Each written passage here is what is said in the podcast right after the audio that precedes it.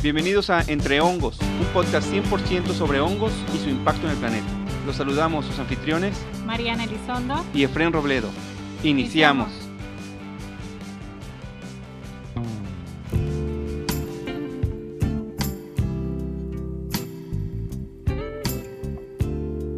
En el episodio de hoy entrevistamos a la chef Gaby Romano. Ella es chef sommelier con experiencia en cocina internacional.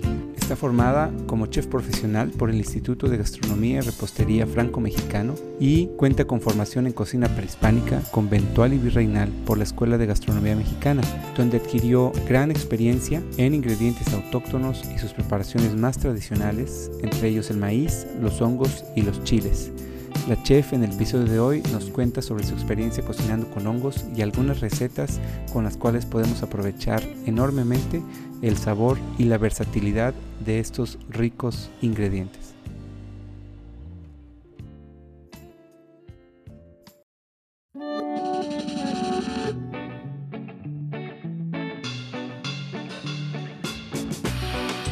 Hola, ¿cómo están todos? Bienvenidos a otro episodio más de este su podcast Entre Hongos. Efren, ¿cómo estás? Muy bien, Mariana, muy bien. Hola a todos, bienvenidos a otra edición más. Este programa va a estar delicioso.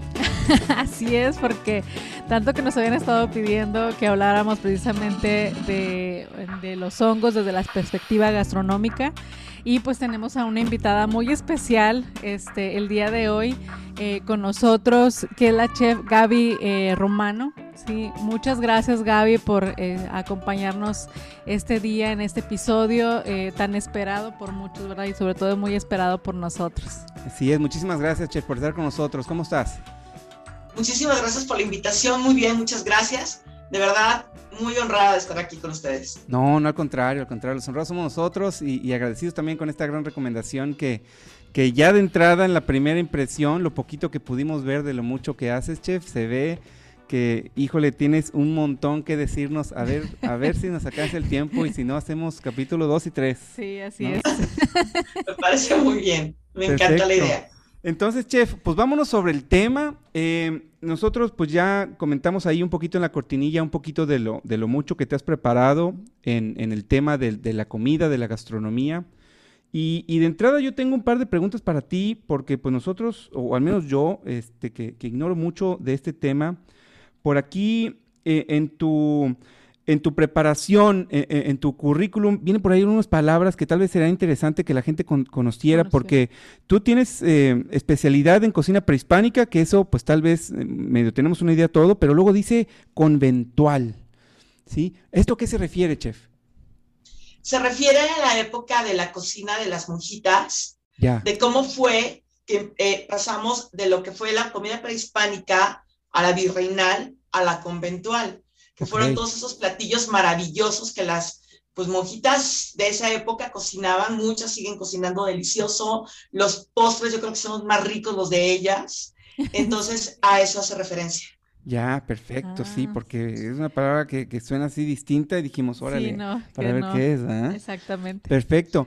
Oye, Chef, y nosotros tenemos mucho interés porque obviamente, pues como micólogos y, y que este es un podcast de, de- de puros hongos, pues en todo lo que, lo que los hongos pueden ofrecer desde el punto de vista gastronómico. De alguna manera hemos comentado eh, ahí medio a diestra y siniestra en otros capítulos, pues el tema de los hongos comestibles, el porcini y que el shiitake y por ahí de repente el, el huitlacoche, ¿no? Coche, Etcétera. Y, y, pues también la parte de los hongos en los quesos, que es una cosa impresionante, las bebidas, los vinos, etcétera.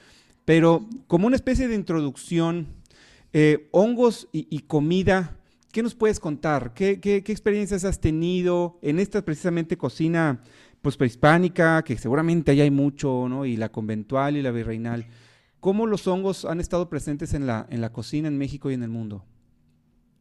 Pues ha sido muy importante, realmente muy importante todo, toda esta presencia de los hongos desde la época de los, de los aztecas, de los mayas, el, el ir descubriendo, ¿no? El, el, ellos reconocían perfectamente bien lo que era un hongo venenoso, lo que era un hongo comestible, lo cual pues era pues, increíble, ¿no? Hoy día pues estudia para poder ver y todo, y ellos pues lo sabían desde verlo nada más, pues tenemos presencia de esa época de los hongos alucinógenos, ¿no? Como los conocemos. Sí. Y, y los hongos, pues en la gastronomía tienen una presencia muy fuerte. Eh, hay hongos que incluso llegan a suplir a la carne, ¿no? Hay mucha gente que es, que es vegana, que con las modas de hoy día, y por ejemplo, el, el hongo, el portobelo, pues llegan a hacer hamburguesas de portobelo y sustituyendo lo que es la carne, ¿no? Claro, que luego hasta cadenas grandototas ahí muy comerciales, pues lo meten, ¿no? Exactamente. De hecho, yo he llegado a hacer eh, un, no sé, eh, portobelo a la mexicana y hago unos tacos de portobelo, este, también los llego a hacer asados, llego a hacerlos de mil formas, porque de verdad es como si estuvieras comiendo realmente un buen pedazo de carne, ¿no? El huitlacoche, pues ni se diga. O sea, al huitlacoche le sacamos cuántas cosas el huitlacoche desde ponérselo al maíz para las tortillas, em, hacer cremas. A mí me gusta mucho fusionar la, parte italiana con la parte de nuestra gastronomía mexicana. Entonces me gusta hacer mucho una pizza de huitlacoche y una pasta de con huitlacoche que queda, no, no, no, no, brutal. Increíble. Y, cuál sería, digamos, e, en una gama de, de, lo más común a lo más exótico, que, uno podría ir avanzando, porque normalmente acá nosotros en la cátedra, ¿no? la gente pues no pasa del, del, champiñón blanco y sus primos ahí, el porcini y el, digo el porcini, no, el, el este, ay, se me fue el otro cafecito, que son parientes, y el, y el portobelo, por supuesto. Pero luego yo les digo, oye, el cremini, el cremini. y les digo, pruébate para empezar un chitaque, ¿no? Que sí lo puedes alcanzar a encontrar por acá. Deshidratado. el porcini o, unas morchelas si te vas ahí una cosa un poquito más sofisticada. O sea, no tiene nada que ver con el champiñón común, que, está bueno, pero hay que prepararlo bien, ¿no? Por sí solo no trae un sabor o un, o un aroma, ¿no?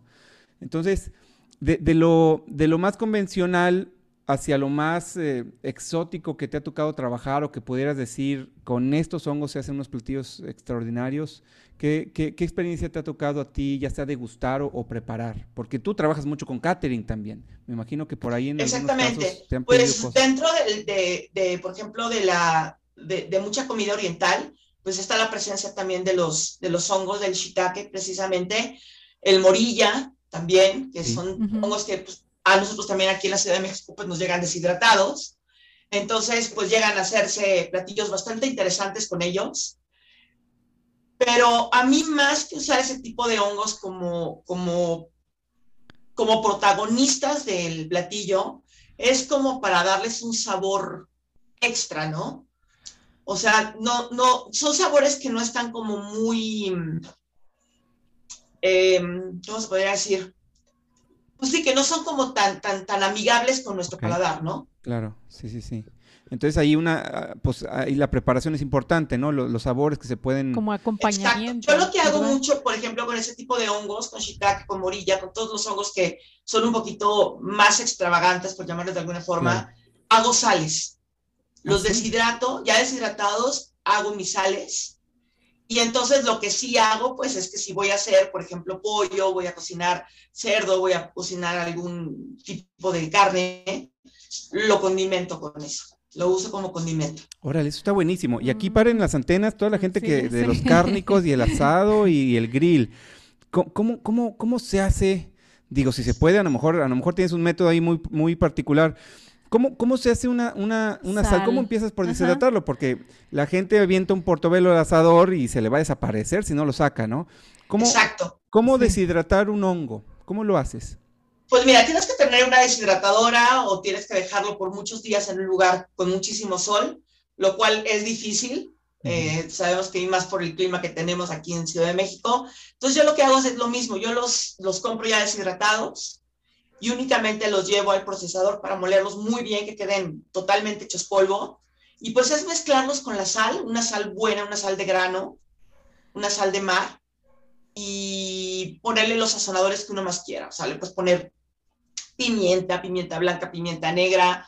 Este, ahora sí que yo creo que el cocinar es ese mm, feeling que te da el, el, ir probando, ¿no? El poder jugar con los sabores, con los aromas. Entonces, es muy fácil hacer tus sales, tus sales aromáticas realmente, y aprovechar ese tipo de hongos, pues es una maravilla, ¿no? Entonces, no es nada del otro mundo. ¿Y, los, y los las sales eh, con, los, con los hongos las preparas siempre, digamos, por separado o, has mezclado hongos para hacer alguna sal? O sea, que mezclar no, no, no, no, yo no he hecho mezclas. La verdad es que no, no. O sea, tengo como muy definidas mis sales este, y entonces ya las utilizo para, únicamente para sazonar. ¿Hay alguna, hay algún tipo, por ejemplo, en el caso de los, de los sales, eh, algún hongo en particular que se lleve mejor con algún tipo de carnes? O sea, o dices tú, bueno, este hongo se, en, preparación de esta sal, yo sé que la puedo utilizar en pasta, yo sé que la puedo utilizar en puerco, la puedo utilizar en, carne roja eh, o en, en pues pescado. el, morilla, por ejemplo, a mí me gusta mucho utilizarlo con cerdo. Me gusta utilizarlo también mucho en las pastas. Eh, he llegado a hacer, por ejemplo, eh, ravioles rellenos de, portobelo y les pongo como que ese toquecito de la sal con, con el shiitake con el morilla y la verdad es que le da un sabor muy rico. En la cocina oriental también lo utilizo muchísimo. Eh, cuando llego a cocinar, no sé, algún platillo, un tipo, ¿qué será? Un tepenyaki, una cosa así, le doy como que el toquecito de sal ya con los champiñones, con los hongos. Ya, correcto. ¿Y, te ha tocado hacer, por ejemplo, algún, algún catering para un grupo así micológico que te digan, somos puros adictos a los hongos y queremos así que sean como que muchas versiones de hongos, todo guisado con hongos, alguna cosa por el Pues no, ¿eh? Realmente no, realmente no, no me ha tocado nadie así. O sea, sí me ha tocado gente que, o sea, que son veganos, este, vegetarianos, todo eso, que ahí sí me la sentencian de nada de carne, nada de productos, entonces pues recurro mucho a los hongos porque la verdad es de que son, son este, muy, o sea, me salvan la vida. versátiles, ¿verdad? Para muy versátiles, exactamente. o sea, puedes hacer desde empanadas, pies, pastas, mil cosas con ellos, ¿no? Sí, hay unos, hay un, hay un chico allá en Chile que hace como un pulled pork, pero con, con, hongos y hace unas hamburguesas y se ve, pero, o sea, si no te dice que es hongo, no, se ve más rico que otra cosa. Simplemente si te pones a hacer un estofado de pollo, lo más sencillo, le pones los hongos, dejas que esa, que, que los hongos se, se, desbaraten y que esa salsita se espese y te queda brutal con, o sea, con el pollo, ¿no? Claro. Un arroz con, un arroz con, con hongos, o sea, ¿quién lo va a despreciar? Un ceviche de setas, no bueno. Ese, ese, alguna vez nos dieron a probar un ceviche de setas, ¿no?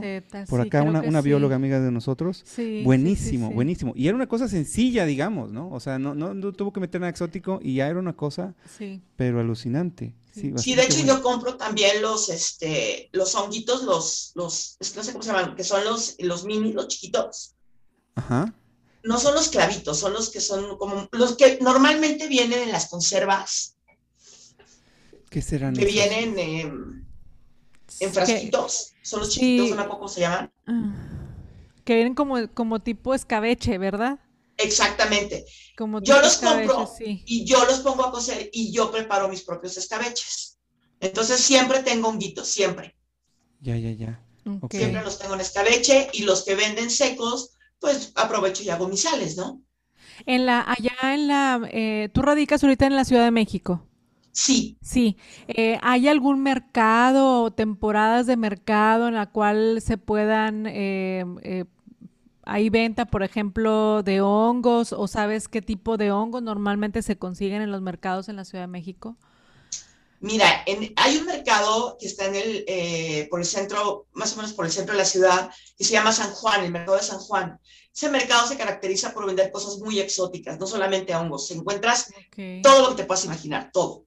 Y en esa temporada llevan hongos muy interesantes. De hecho, a mí me tocó hacer como trabajo final de mi carrera eh, una investigación sobre, sobre hongos y no solamente la investigación, conseguir los hongos para ponerlos a secar y presentarlos como, como en un tipo cuadrito, que no los tengo aquí, los tengo en mi casa de campo, si no se los hubiera enseñado.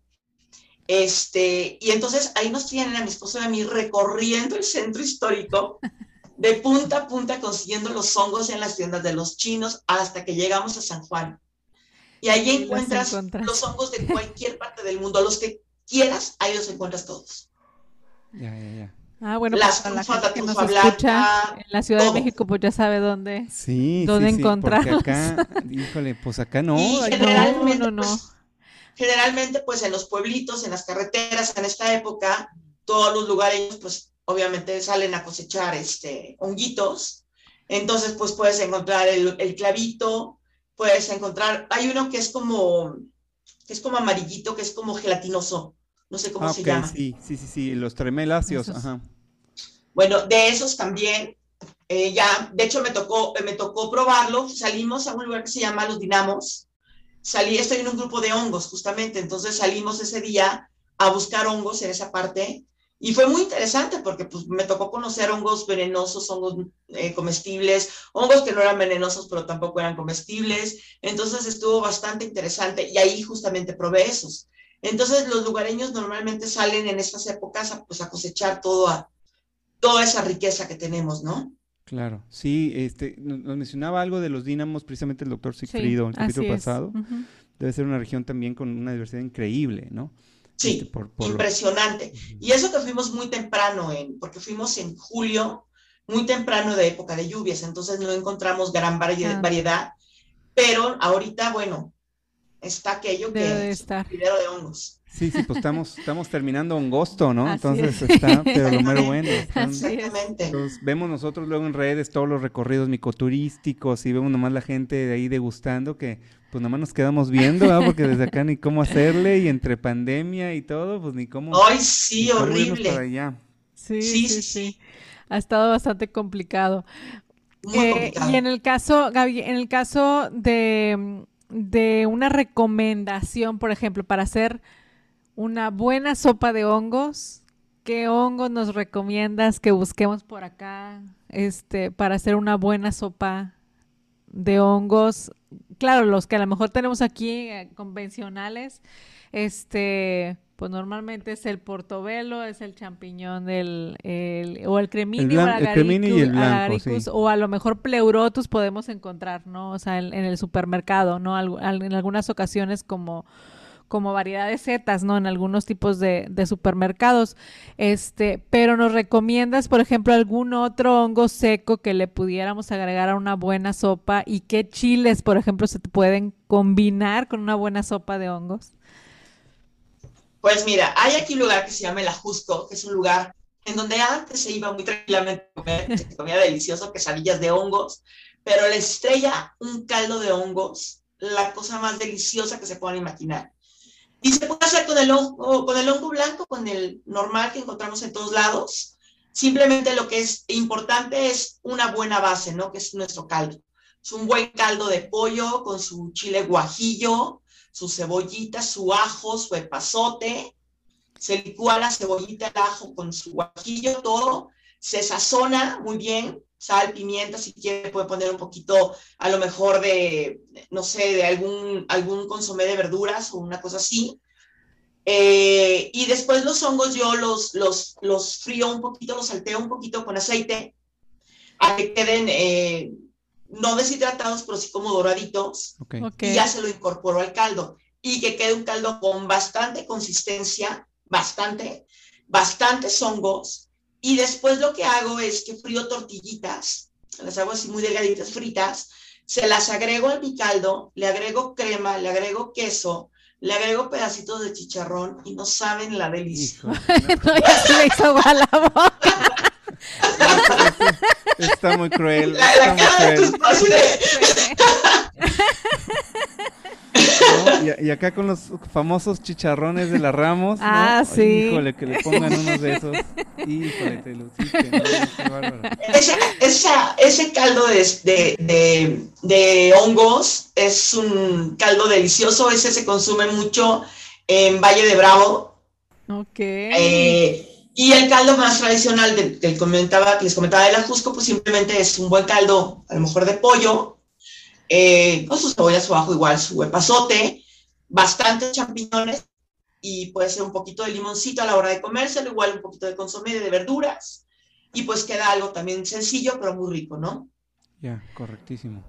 Y, y si quisieran, por ejemplo, acá, pues prácticamente todos los fines de semana es asador y órale, ¿no? Sepas o no sepas, ahí le avientas carne al asador. sé. Y, y luego, pues de repente alguien que quiere explorar un poco más, pues pone algunos, este, que algunas calabacitas y algunas sí. cosas, ¿no? Sí, Este, verduras. En el tema de los hongos, si alguien quisiera aventarse unas buenas tortas o unas buenas hamburguesas, pero donde no va a haber carne, ¿no? La sustitución va a ser por hongos, ¿qué, qué recomendación harías ya sea tanto desde el punto de vista de sabor como para la consistencia. Nosotros alguna vez, bueno, yo me aventé algunas hamburguesas alguna vez, este, pero mezclé porcini, ¿no? El boletus. Pero me quedaron pues bien aguadas, ¿no? Porque ahí pues no, como que no cuajó bien la carne. Entonces estaba rica, pero era como que una, una tole ahí espeso de, en vez de carne. ¿Cómo podría alguien eh, aventarse unas buenas hamburguesas de hongos eh, para que le queden ricas, pero además que quede como la, la carnita bien hecha? Pues mira, yo recomiendo por la consistencia el portobelo, porque el portobelo a la hora que tú lo haces y lo, muerdes es como si estuvieras mordiendo realmente la hamburguesa. Ya. Ahora, si quieres hacerlo tipo así como que hacerlo como molido, o sea, como si fuera realmente una, una carne molida, pues puedes hacer una mezcla de bastantes champiñones, pero la, la, onda con los champiñones es que sueltan mucha agua. Entonces normalmente te van a quedar muy aguados y probablemente te quede muy seco. O sea, puedes agregarle pan molido, puedes agregarle muchas cosas para darle como que la consistencia. Pero para mí el mejor es el portobelo. Ok. O sea, para sustituirlo por carne es lo mejor. ¿Y, y, y, cómo lo preparas para que agarre así un super sabor el portobelo? ¿Qué le pondrías? Ahí te va, yo lo marino. Después de que le quité la pielecita, toda la parte de arribita, lo pongo a marinar, le pongo jugo maíz, salsa inglesa, un poquito de aceite de oliva, sal, sal rosa del Himalaya, eh, pimienta, pimienta blanca, lo dejo marinando un poquitín y vamos a decir que unos 20 minutos más o menos para que se impregne bien y directo al asador. Ya, correcto. Y queda delicioso de verdad. He preparado fajitas, he preparado todo y muy poca gente ha logrado identificar cuando hago las fajitas que es Portobelo. Ok. Híjoles, está bueno, ¿eh? Sí, sí, sí. Y aquí no hemos cenado, entonces. Yo tampoco, así que se me preocupe. No, no, no, no. Este, está bueno porque, digo, una de las cosas positivas que podríamos pensar de, de, del encierro este pues, es a lo mejor medio explorar algunas cosas sí, ahí. en la cocina, este, hacer experimentos en la cocina. Sí, sí, sí. Y lo mismo, si encuentras unos hongos blancos grandes, les quitas el centro, el, el, el rabito, y esos hongos rellenos son la cosa más deliciosa del mundo, que también los puedes echar al asador o los puedes hornear y te quedan brutales.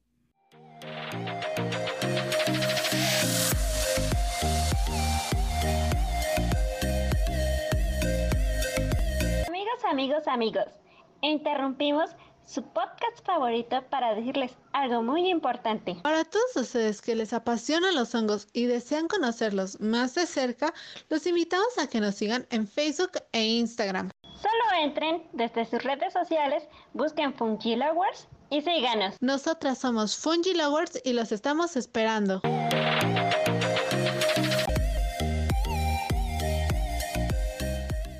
Sí, híjole, híjole, ya, ya están dando ganas. Ya, ya, Apenas es lunes, es lo malo, pero, pero ahí vamos.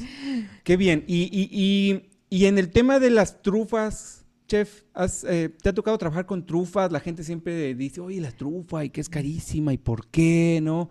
Y alguna vez yo siempre les cuento a mis alumnos una anécdota muy chistosa, porque un amigo, cuando yo estaba en la maestría, pues muy bien intencionado, ¿no? Con mucha ilusión, me dice, ah, mira, este, fui a Estados Unidos y te traje unas trufas, pero eran de chocolate, o sea, nada que ver. Me digo, híjole, esto no es trufa, o sea, no, no me las habrías podido comprar. Eh, eh, ¿Qué te ha tocado hacer con la trufa? ¿Qué nos puedes decir de las trufas? Pues con la trufa sí me ha tocado, me ha tocado trabajar bastante. Es un sabor muy peculiar. De hecho, eh, alguna vez me ha, me ha tocado preparar me pidieron alguna vez unas eh, papas a la francesa con un toque de, aceite de trufa. Vámonos. La gente cree que le vas a rayar la trufa y va a quedar en las papas así regado, ¿no? Y que lo van a probar. Es un sabor sumamente fuerte, muy, muy, muy fuerte.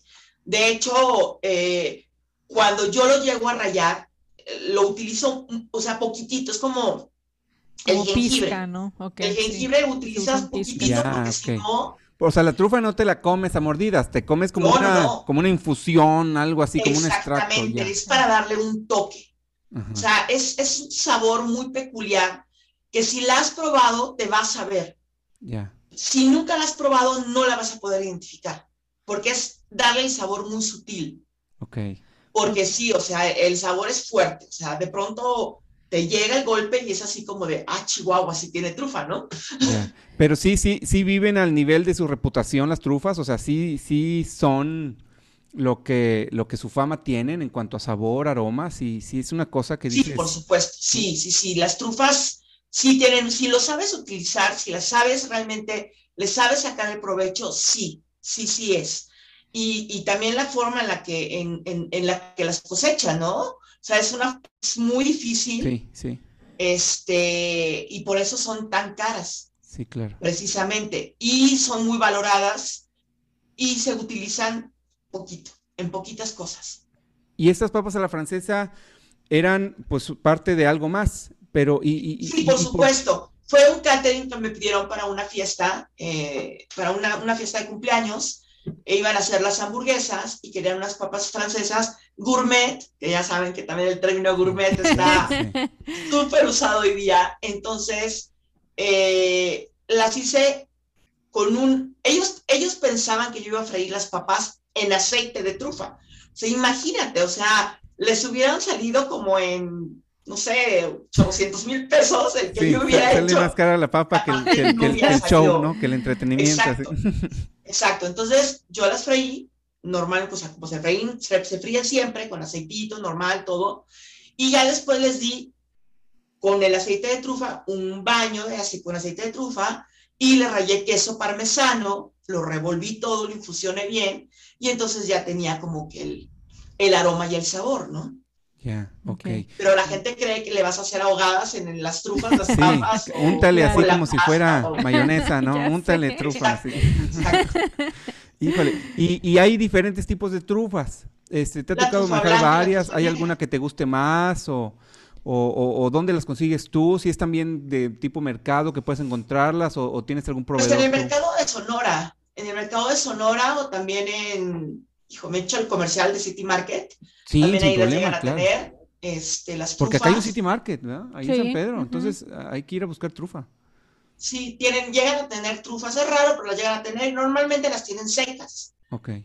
Este, pero digo, si no tengo necesidad de gastar en una trufa, mejor compro el aceite de trufa, lo guardo en la caja fuerte y lo tengo como mi tesoro y lo saco nada más como para darle pequeños toquecitos, ¿no? A las ensaladas, este, a las pastas, al, pues en este caso a las papas que les estoy platicando, en fin, ¿no? Claro, o sea, se puede conseguir ya el, el aceite, ya hecho. Sí, claro. El aceite te lo venden en el supermercado, en un super como tipo City Market.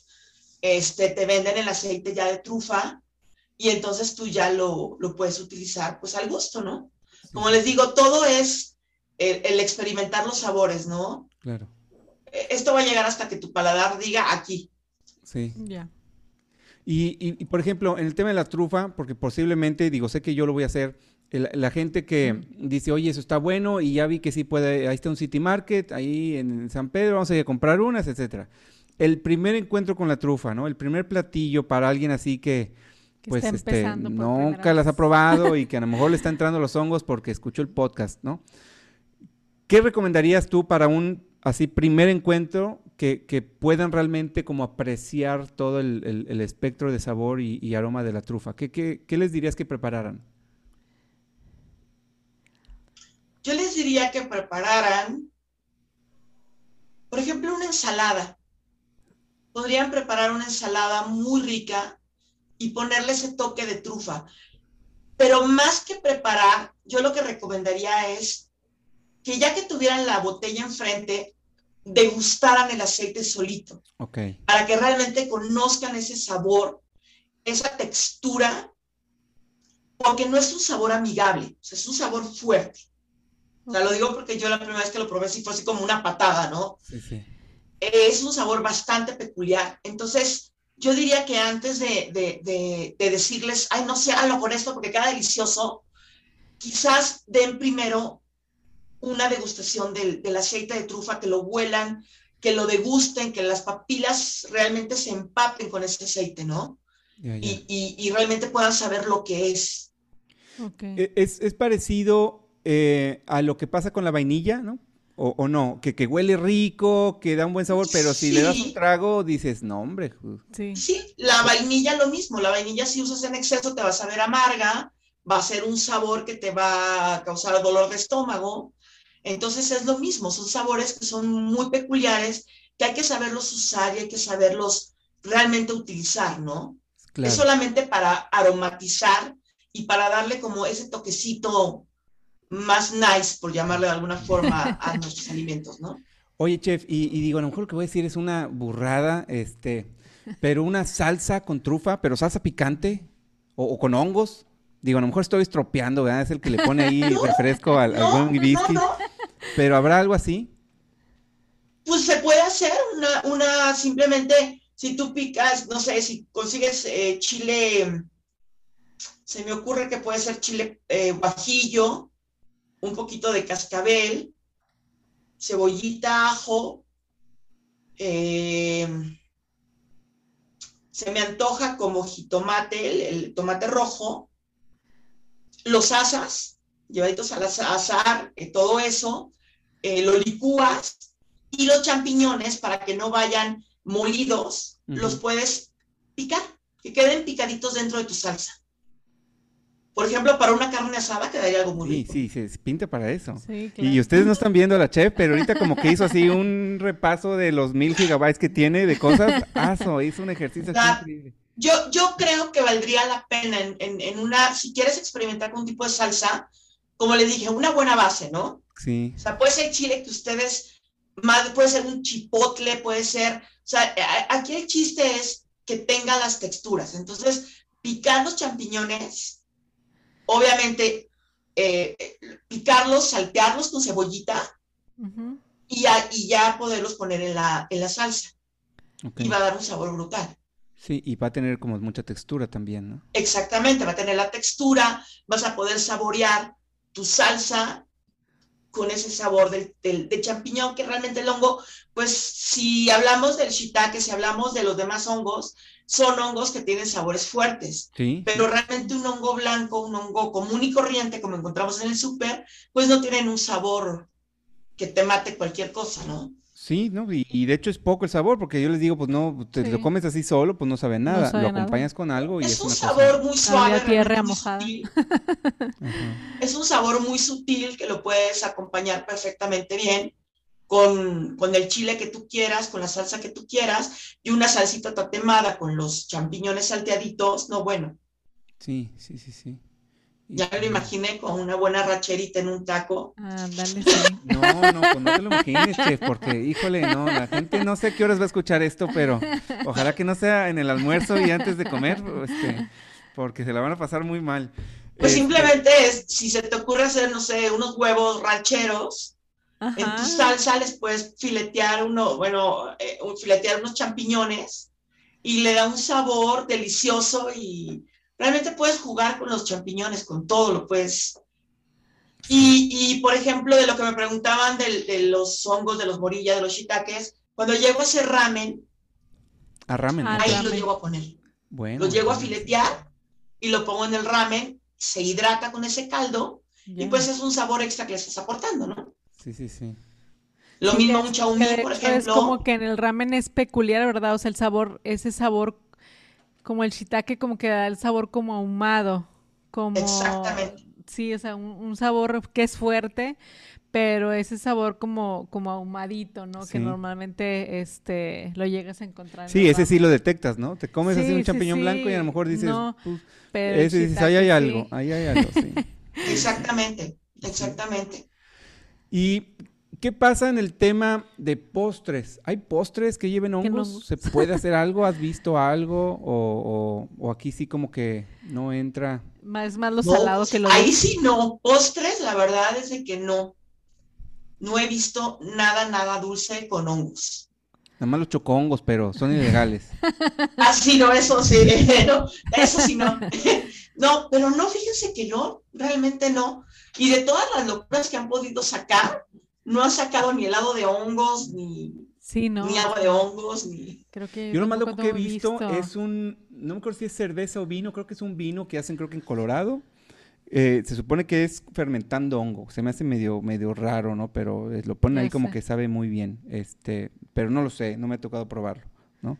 Pero postres sí, nosotros tampoco hemos visto nunca. No, nunca he visto publicado nada. ¿no? Nada. No, fíjense que dentro de esa con, con lo salado, ¿no? En vinos, bueno, eh, yo que tomé el, el diplomado de sommelier, por ejemplo, hay vinos que sí te llegan a saber a un hongo, pero es porque la barrica está cercana a un cultivo de hongos, ¿no? A un sembradillo de, o no sé cómo se le diga, de hongos. Y entonces llegan a tomar esos, como que esos sabores, ¿no? Sí, sí, sí. Pero es lo más cercano, así que he visto de cosas de ese tipo. Claro.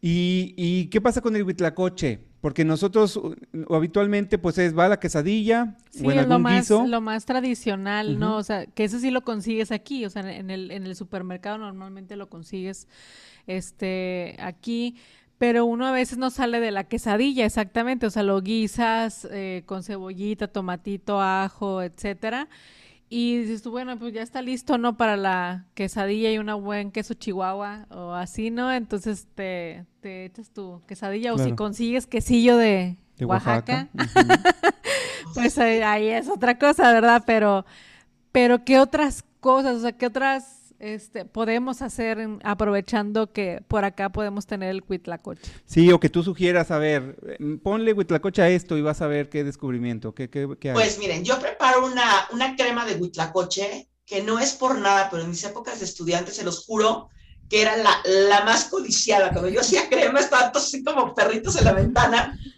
Es una crema que, bueno, eh, guiso el huitlacoche con su cebollita picada, bueno, su cebollita, su ajo, todo bien picadito, todo. Después eso lo llevo a la licuadora y lo mezclo después con leche. Eh, le doy, bueno, con la harina, todo esto, no sé si saben, este, pues se prepara eh, para, para, hacer la crema. La crema. preparo lo que es la crema de huitlacoche, le pongo eh, el consomé de verduras que utilizo yo y utilizo un poquitito nada más de caldo de pollo de caldo eh, natural de pollo. Esto lo mezclo y queda una crema deliciosa, frío tortillitas, lo mismo, se las pongo encima y tan tan, no hay más. Híjole. Qué rico. De hecho, en vez, de leche, sí, muy le pongo la crema, la crema Lincoln, la crema que venden para batir, que no es dulce, pero tampoco es ácida, esa crema es la que utilizo yo como base para mi crema. Para no tenerle, hay gente que no le gusta agregarle harinas porque son celíacos o porque no les gusta simplemente. Entonces le pueden dar como que una textura muy rica a la, a la crema de huitlacoche. También lo utilizo para hacer una pasta que me encanta, que es un espagueti, que lo preparo a la crema. Pueden utilizar la pasta que ustedes quieran, fettuccini, en fin. Y guiso aparte el, el huitlacoche con su cebollita picada, ya saben, su aceite de oliva, sal, pimienta. Y a la hora que sirvo el plato, le pongo encima el huitlacoche, le pongo queso parmesano y para qué les cuento. Delicioso. ah, qué rico se No, a rato me va a poner a cocinar. No, pues, pues es que yo no salgo, yo nada más sé hacer huevito. A rato es, oye, sí, ¿qué tal si haces las recetas? Una pastita de huitlacoche. Unas fritas, pero freídas en, en, trufa, porque es. El, el, sabor del, el sabor del huitlacoche es un sabor muy característico. Sí, pues cuando tú le pones una, una pasta con, con crema, pues no es un sabor que lo vaya a matar, al contrario, van a, como que se van a unificar y va a resaltar, ¿no? También preparo unas pechugas rellenas de huitlacoche que quedan deliciosas. Eso también está bueno. Pues realmente pueden hacer mil cosas. Pueden rellenar las pechugas con huitlacoche, pueden eh, preparar la pasta que ustedes quieran. Si no la quieren hacer así, pues simplemente una pasta la pueden saltear un poquito, ponerle el huitlacoche con cebollita, con ajito.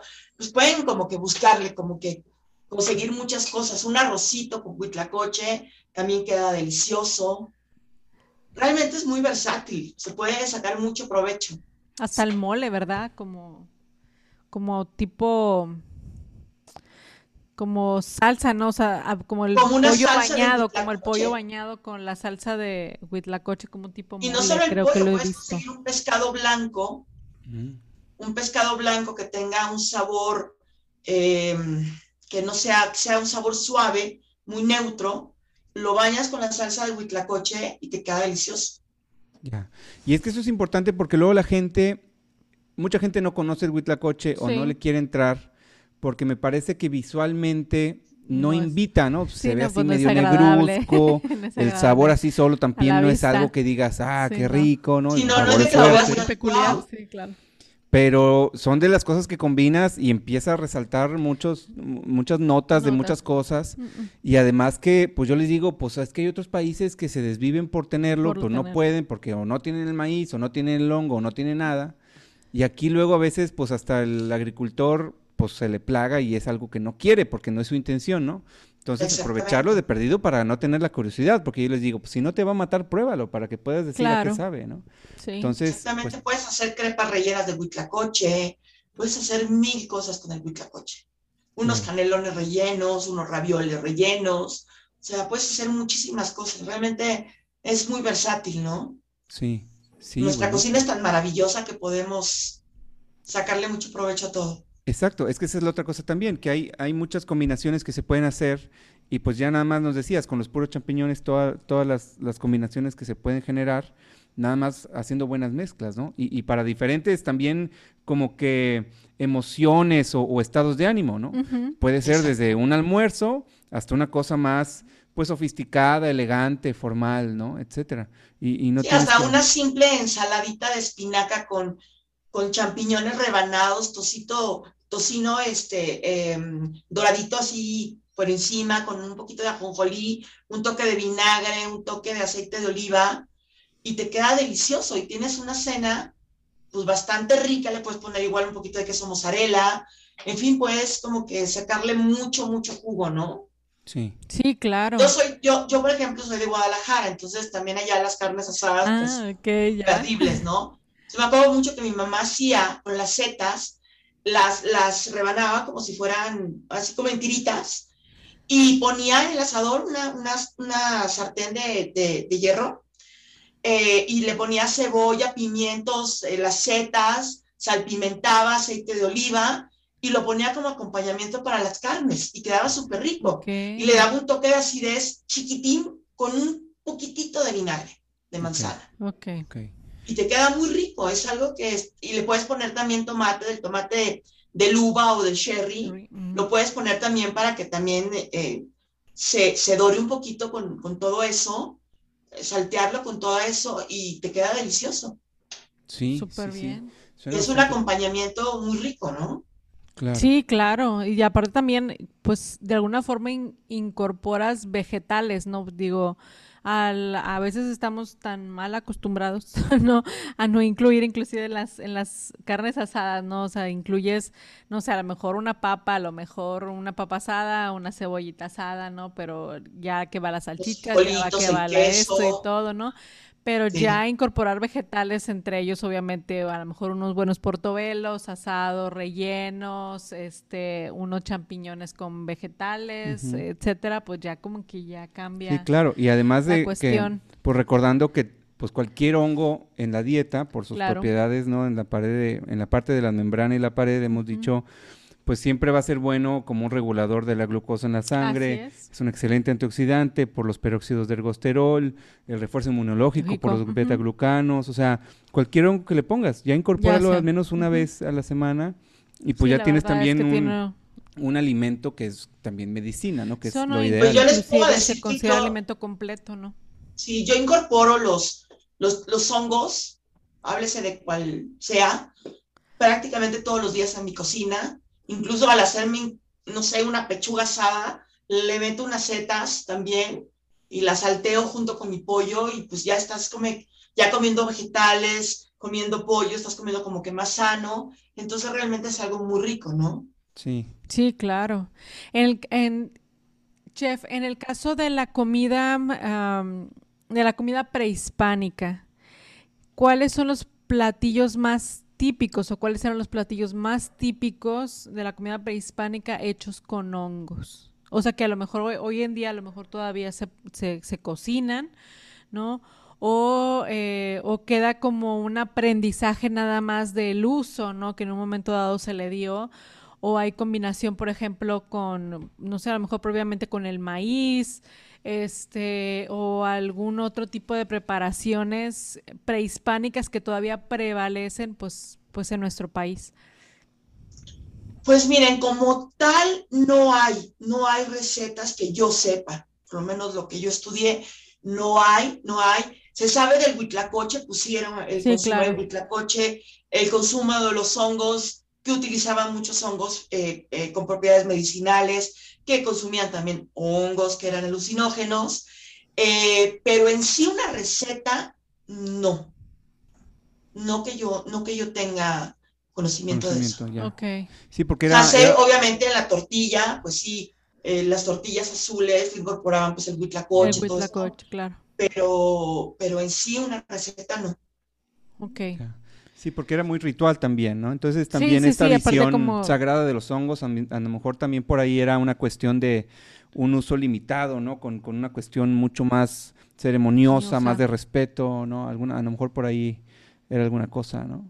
Sí, que a lo mejor también puede variar entre las regiones, ¿no? O sea, bueno, eh, entre los diferentes estados de la República donde se hace colecta de, hongos, ¿no? De manera importante, pues yo creo que también de manera local cada, cada estado pudiera tener sus, como que sus propios, sus propios platillos, ¿no? Característicos de sus hongos, ¿verdad? Sus hongos regionales, este, que están por ahí.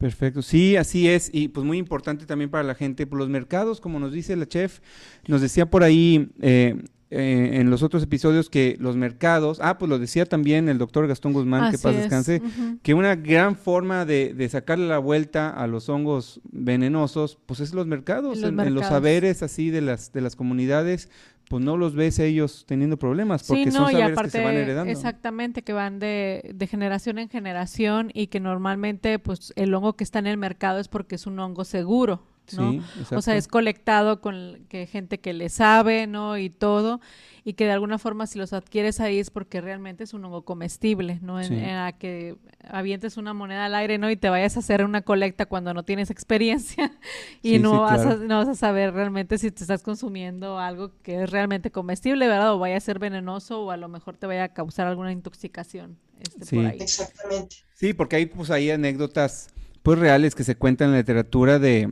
casos donde pues van familias a, cenar y, llegan y, la, pasta está hecha con unos hongos que la otra familia colectó, pero pues no eran expertos, entonces pues termina innecesariamente en tragedia, entonces pues bastante bastante triste la cosa. Pues bien, nos estamos acercando al final del episodio, Mariana. ¿Qué más le preguntamos a la chef? ¿Cómo cómo más hacemos que la gente genere saliva durante este episodio? pues que nos recomiende unas buenas, ¿qué serán?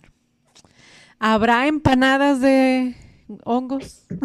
Sí, por supuesto, por supuesto. Yo, yo lo que podría dejarlos, invitarlos, es que jueguen con los hongos, teniendo siempre como base, si tienen en su casa unos champiñones, así sean los más eh, comunes, tienen pimientos, tienen cebolla, pueden hacer un buen guiso con eso, pueden hacerlos salteados, pueden jugar, pueden agregárselos a una pasta, pueden agregárselos a, para hacer unas empanadas, simplemente le ponen, eh, eh, no sé, los champiñones guisaditos ricos con queso y pues en una empanada deliciosa. Pues pueden realmente jugar muchísimo con todo esto, ¿no? Es lo que yo, lo que yo les podría decir, más allá de, de ver, ay, ¿qué voy a hacer con talongo? Es que experimenten. Claro. Claro. Claro. Que experimenten, que jueguen. Perfecto. Eh, pues bueno, chef, eh, nos gustaría eh, que invitaras a las personas. Sabemos que estás muy activa en redes, en YouTube, tan pronto, tan cercano como ayer. Vimos que tienes ahí un video, constantemente estás también haciendo salivar a la gente con las recetas tan deliciosas y accesibles sobre todo, ¿no? Porque no es así como que sácate una sal así china de la montaña, no sé qué. No, no, no. Ingredientes cercanos, no, no hay que, no hay que este, desvivirse por estas cosas. ¿Cuáles son tus redes, chef? ¿Por dónde la gente te puede seguir? ¿Algún medio de contacto? Si alguien por ahí quiere hacer algún, alguna duda, alguna colaboración, alguna solicitud de catering. Claro, pues me pueden encontrar en Facebook como Gaby Romano. Ahí va, ahí está mi teléfono, mi celular. Me pueden encontrar también en Instagram como Gaby Romano o Gaby 040470. Eh, Sí, sí, estoy, sí, estoy así, creo que sí, ya no sé ni cómo me llamo. Eh, y me pueden encontrar en YouTube como Chef Gaby Romano, eh, ahí estoy a sus órdenes. Ahorita estoy con unas cápsulas súper interesantes acerca del bicentenario de los chiles en nogada. Sí, Entonces tengo, sí, estoy, estoy eh, platicando con, con historiadores, con sommeliers, compañeros, con chefs, compañeros, acerca de todo esto también. Entonces, pues bueno, los invito a, a, a que los vean, a que me sigan y pues lo que necesiten, pues ya saben que aquí estoy. Perfecto, sí, síganla, sobre todo en el Sí, YouTube que está, pero sí, un montón verdad. de videos y le dábamos así con el dedo y no acababa, entonces hay mucho material para experimentar Sí. también. Eh, hay de todo, por supuesto, ¿no? claro. ¿no? No solamente está trabajando con hongos la chef, hace de todo y riquísimo. Entonces, muy claro los videos, muy amenos, entonces síganla, síganla por ahí. Sí, Eh, de hecho, creo que pasado mañana me toca grabar y voy a grabar justamente la pasta con huitlacoche. Ándele, ahí está, Ándele, como ya anillo al saben. dedo. Ya saben. A esto sí. esto sí. No, próximo, el y- próximo. y, y eso que no le pagamos, no, no fue coincidencia. Eso que no me pagan, exacto. No, no, no, al contrario, al contrario, sí, sí, sí, debería cobrarnos por, por su tiempo eh, para este podcast. No, no, no. Muchísimas gracias. Fíjate, chef, una última cosa. Nosotros acá estamos desarrollando un, un material precisamente. Imagínate como unos, si fueran unos pliegos así de- que se hacen luego como la masa de la, de la pasta o etcétera, o para repostería. Pero este pliego es puro micelio de hongo, ¿no? Entonces los estamos haciendo con hongos que, que, que cuando fructifican son comestibles. Ahí, nosotros ahí estamos haciendo unos prototipados muy, muy, muy, este, alfa, así, ¿no? Muy primitivos para medio sazonarlos y órale, a- al paladar, porque es un método para hacer en masa, ¿no? Estas, este material. Este. ¿nos, nos aceptarías enviarte unas muestras próximamente para, Ah, para, para ver qué se te claro que ocurre? sí. Porque Claro que pues sí. es totalmente, pues para la gente ve- vegana o flexitariana, tiene muchísimas proteínas, todas las bondades de los hongos, pero aquí pues ya es diseñalo con la forma que quieres, el grosor que quieres, y como si fuera un jamón, una carne, un tocino, etcétera. Pero ahora sí que 100% hongo sin tener que ir a colectarlo o esperar a que fructifique, ¿no? Claro que sí, no, por supuesto que sí, encantada de la vida. Órale, Por supuesto, perfecto. suena muy interesante y muy rico. Sí, porque pues lo que estamos tratando de hacer es pues nuevas fuentes de alimentación Sí. seguras, muy nutritivas, Muy pero accesibles, Accesibles para toda la gente, para no tener que sacrificar calidad nutricional con, con, con sabor ni nada, ¿no? Que sea, que sea buena por todo. Entonces, ahí, ahí más adelante, pues te, te molestamos un poquito a ver qué, qué insights, qué, qué retroalimentación nos puedes dar Claro para que ver, sí. para cómo llevarle esto a, a todo mundo, a ver qué es. tal. Ay, claro que sí, encantada de la vida, por supuesto. Lo que necesiten, ya saben que aquí estoy. Perfectísimo. Pues ahí Muchísimas está. gracias. Muchísimas gracias, por tu tiempo, de chef. verdad. A toda la gente, pues ahí están, ahí están las redes para que la sigan. No, no, no dejen tiene de seguirla. está buenísimo. Es. Y pues ya saben, muy atentos, están muy a tiempo para que se suscriban a su canal de YouTube y que vean esta, esta salsa con pasta y todo lo demás, así es. ¿no? Sí, Va a estar no, buenísimo. todo lo demás. Perfecto. Pues Digo, muchísimas ya. gracias, chef. Muchísimas gracias por tu tiempo. Eh, estamos este, pues bastante contentos de, de haber podido platicar contigo y por fin hablar de, de los hongos. Ahorita yo voy directo aquí a, a tomar un vaso de agua porque ya tengo demasiada saliva acumulada. Estuvo muy bueno. Sí, En- no, yo me estoy saboreando esa sopa de hongos con chicharrón. Sí, esta, ya- esta se escuchó muy bien. pues, Hay que ir a hacer la despensa para el fin de Así es, semana Así es, para prepararla. y pre- ir preparando el asador. Perfectísimo. Pues a todos los hongueros que nos escuchan, esperamos que este sido, haya sido un programa de su agrado. Estamos seguros que así fue. Sí, así. ¿Cómo viste, Mariana? Sí, no, la verdad es que es súper padre. Yo creo que a Gaby este, próximamente la vamos a seguir invitando, ¿no? Que nos comparta algunos de sus conocimientos y recetas que pueda compartir pues con, con todos ustedes para irse, irse incrementando ahí su recetario. Sí, claro, comer, comer rico, pero nutritivo, ¿no? Así es. Variarle ahí un poco. Sí, sí, sí. Perfecto, chef. Pues muchísimas gracias. Esperamos vernos pronto y ahí te seguimos en tus redes. Muchas muchísimas gracias, gracias. Hasta luego, bye. Ay, Ay, gracias.